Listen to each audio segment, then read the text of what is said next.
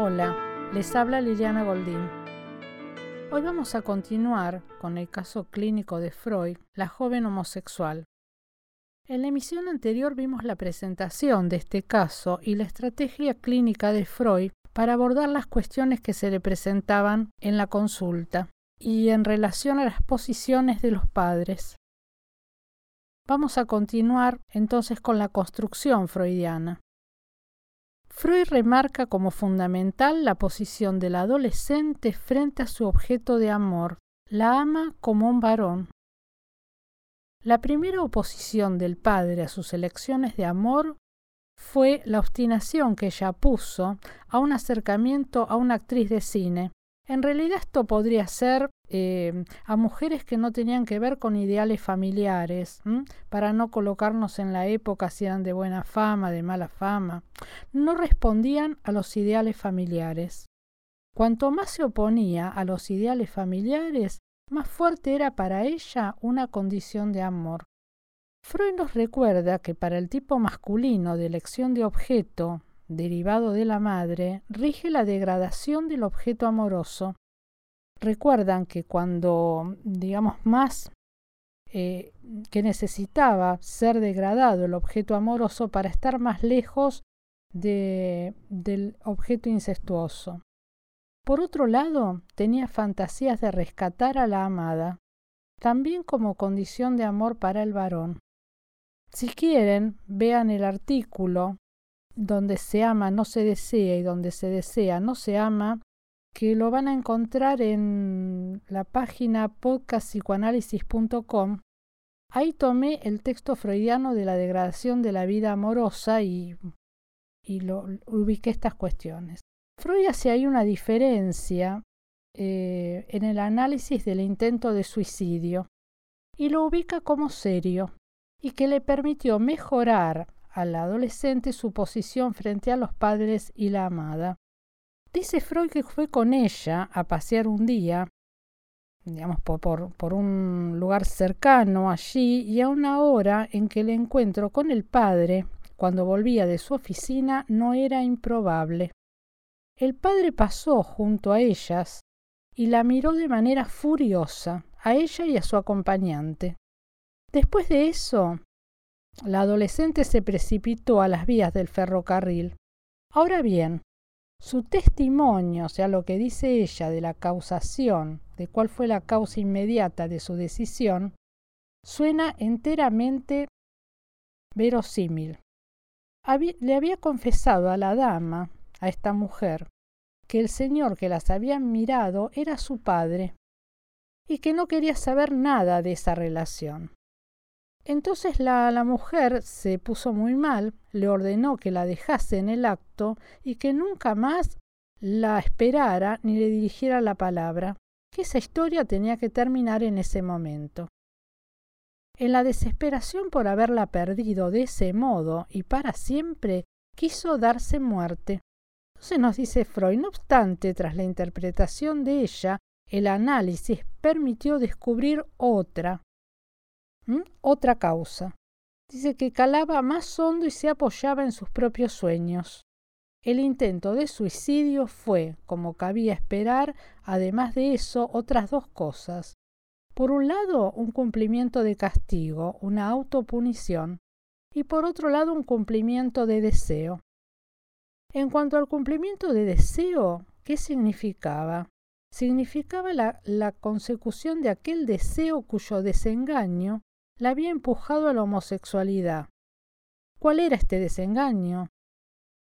El de tener un hijo del padre, pues ahora ella caía por culpa del padre. Entre esta interpretación profunda y la consciente superficial de la muchacha se establece una conexión digamos que, a ver, la dama había hablado igual que el padre y pronunciaba la misma prohibición, que esta relación se terminase en ese momento.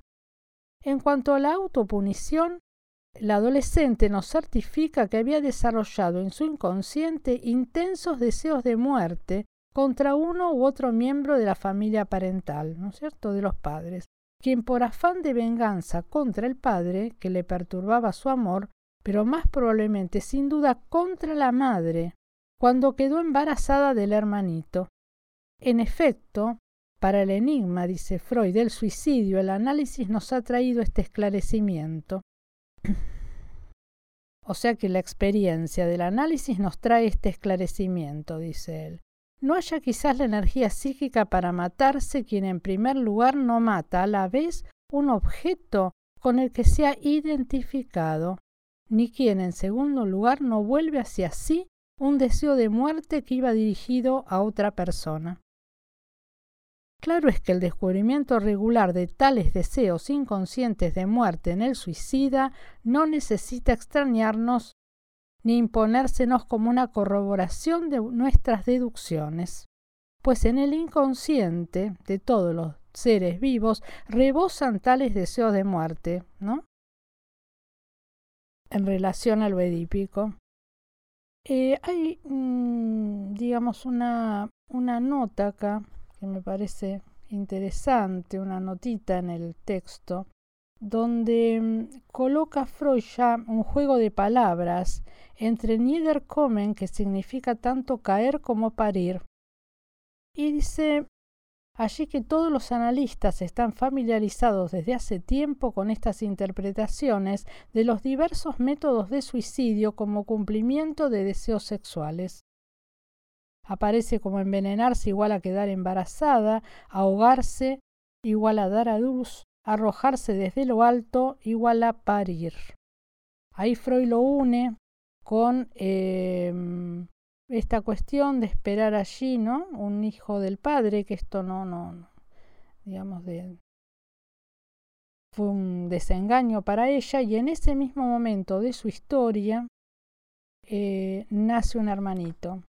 Entonces nos va a plantear Freud así, en la motivación expuesta entonces eh, por, por la adolescente en relación a, al suicidio, el padre no aparece,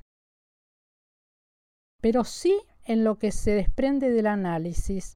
En lo que se desprende del análisis le toca a él el papel principal. Esa misma importancia decisiva, dice Freud, tuvo la relación con el padre también para la trayectoria y el desenlace del tratamiento analítico. El respeto hacia los progenitores por cuyo amor quería someterse ocultaba la actitud de despecho y de venganza hacia el padre, una actitud que la retenía en la homosexualidad, dice Freud, como un momento allí del Edipo. Hay acá un, un, planteo que nos deja Freud, parece importante desde el lugar de los analistas, que es este donde dice que em, durante el tiempo que estuvo, digamos, allí trabajando con Freud, eh, la paciente tenía una participación intelectual. O sea que, bueno, la construcción que hacía Freud todo ella respondía esto es muy pero muy interesante. Una cuestión meramente intelectual, nada la tocaba subjetivamente. Esto aparece mucho y aparece también en casos de neurosis obsesiva, donde, mm, digamos, mm, en la neurosis obsesiva lleva todo un tiempo eh, que el sujeto sea, digamos, tocado por una interpretación o por un señalamiento del analista. Esta racionalización permanente hace difícil el trabajo. Entonces, eh, ubicado, digamos, también como algo que tiene que ver con la resistencia. Hay un factor bastante importante en relación al padre que, que, tiene que ver con la venganza contra el padre. Esto eh, va a plantear Freud, eh, está relacionado después con la transferencia, o sea que aparece una transferencia sobre el médico de este punto. Entonces nos plantea Freud, en realidad transfirió a mí esa radical desautorización del varón que la dominaba desde su desengaño por el padre. Este desengaño que ubicamos recién en el texto tiene que ver con esa espera de la niña de, que el padre le diera un hijo. Entonces, ¿cómo aparece? Aparece como desengaño eh, de allí la autorización al varón. El encono, miren cómo lo coloca Freud, el encono contra el varón le resulta fácil por lo general. Entonces se tiene la misma actitud transferencial ahí con, con Freud. y se aferra a la condición de enfermo. Entonces dice Freud, yo sé por experiencia cuán difícil es llevar a la comprensión del analizado precisamente esa sintomatología muda que aparece en, lo que aparece en transferencia y hacer que tome conciencia de esa hostilidad latente, muchas veces enorme, sin que la cura corra peligro. Entonces dice ahí Freud, interrumpí, o sea que es él el que la deriva. Interrumpí tan pronto como hube reconocido la actitud de la muchacha hacia su padre y aconsejé que si se atribuía valor al ensayo terapéutico, se lo prosiguiese con una médica. La, ¿no? la deriva allí a una analista mujer. Entonces dice en relación a la transferencia Freud que una sola vez apareció en el análisis algo que pudo concebir como una transferencia positiva, como renovación en extremo debilitada del originario y apasionado enamoramiento por el padre. Entonces nos dice, en cierto momento, no mucho después de comenzada la cura, presentó la muchacha una serie de sueños que, convenientemente desfigurados y vestidos en un correcto lenguaje onírico, eran de traducción fácil y cierta. Su contenido interpretado era sorprendente.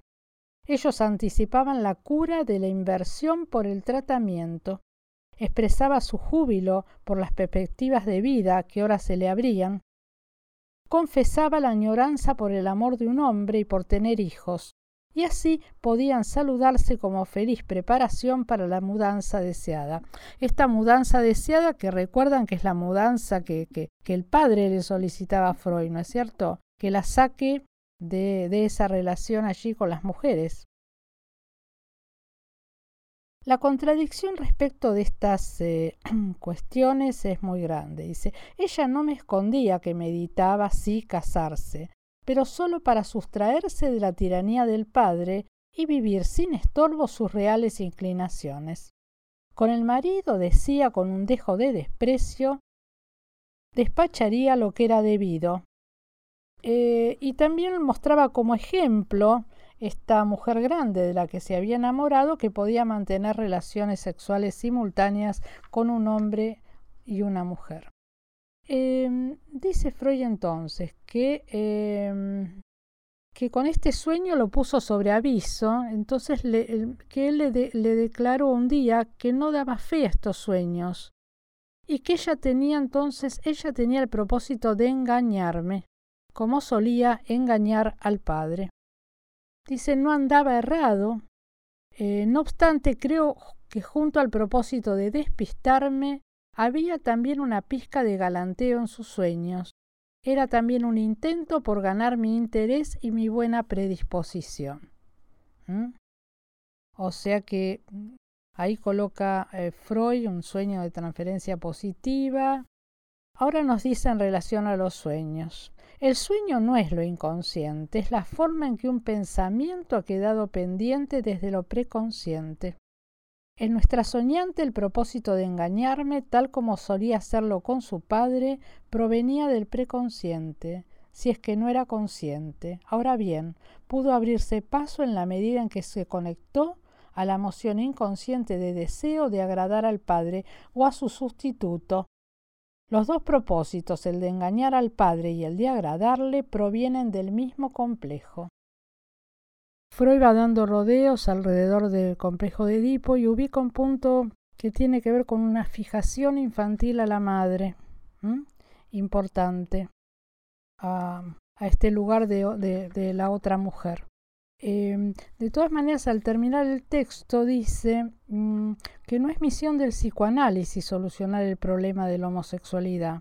Como respuesta allí a esta demanda em, del padre, recuerdan que, mm, digamos que es bastante frecuente, no, no, no, solo, no, solo por la homosexualidad, digamos, si, sino en niños o en adolescentes, esta demanda de los padres de cambiar eh, a los hijos y no, y no, no, dar la oportunidad para, para, la consulta, para que el adolescente o el niño eh, pueda plantear allí qué es lo que le está pasando.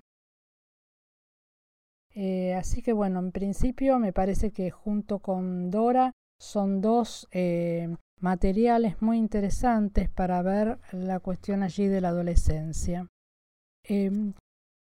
En la próxima emisión vamos a continuar porque este es un, digamos, un material que Lacan trabajó bastante, em, también como en un contrapunto con, con Dora, con la histeria. Así que bueno, vamos a ver eh, la próxima qué, digamos, qué nos va aportando Lacan alrededor de estos puntos trabajados por Freud y qué podemos nosotros tomar para la clínica. Así que bueno, eh, nos volvemos a encontrar la próxima.